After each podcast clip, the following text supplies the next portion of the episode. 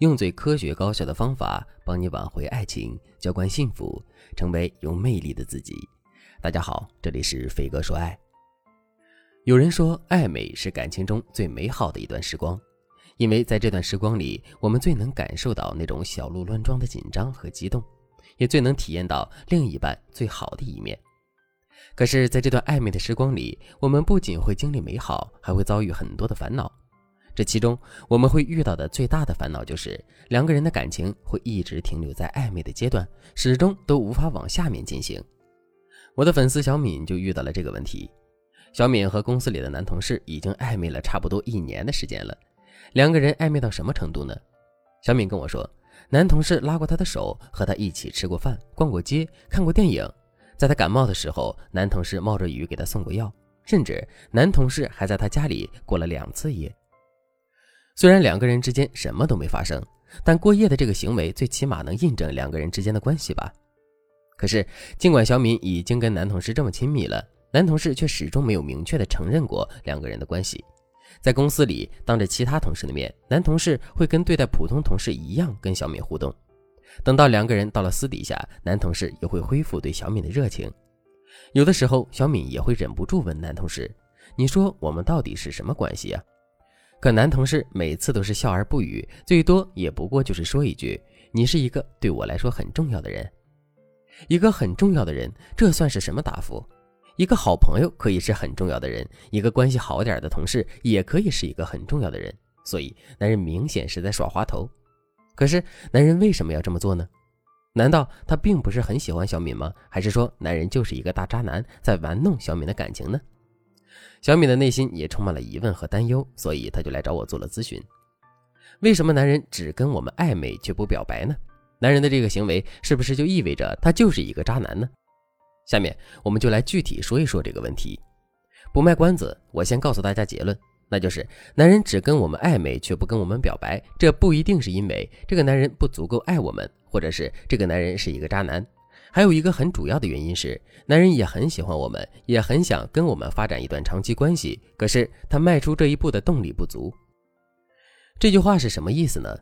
我们在现实生活中肯定都有过这样的体验：我们计划去做某事，和实际做了这件事，这中间可能隔着很长的一段时间和距离。举个例子来说。在现实生活中，很多姑娘都非常有上进心。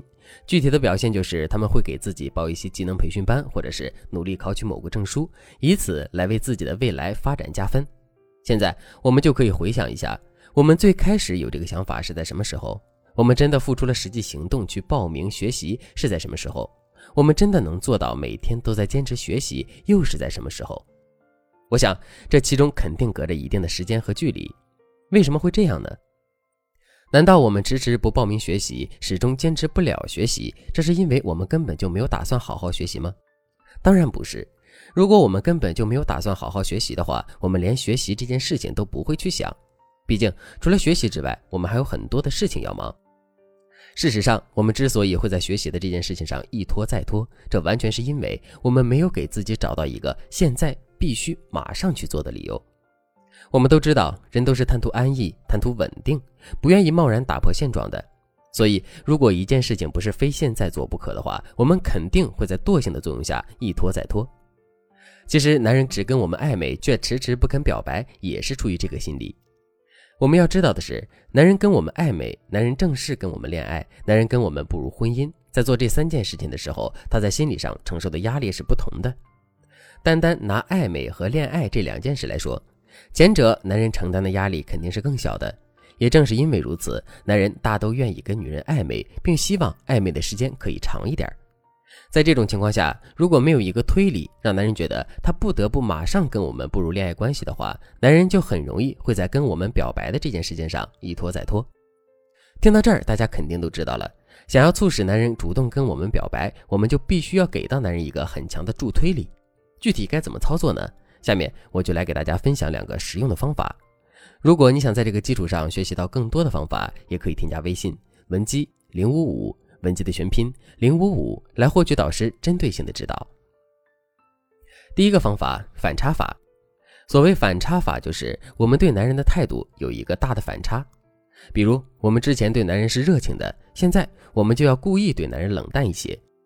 以前我们是积极的促进男人跟我们表白的，现在我们就要变得对两个人的关系漫不经心。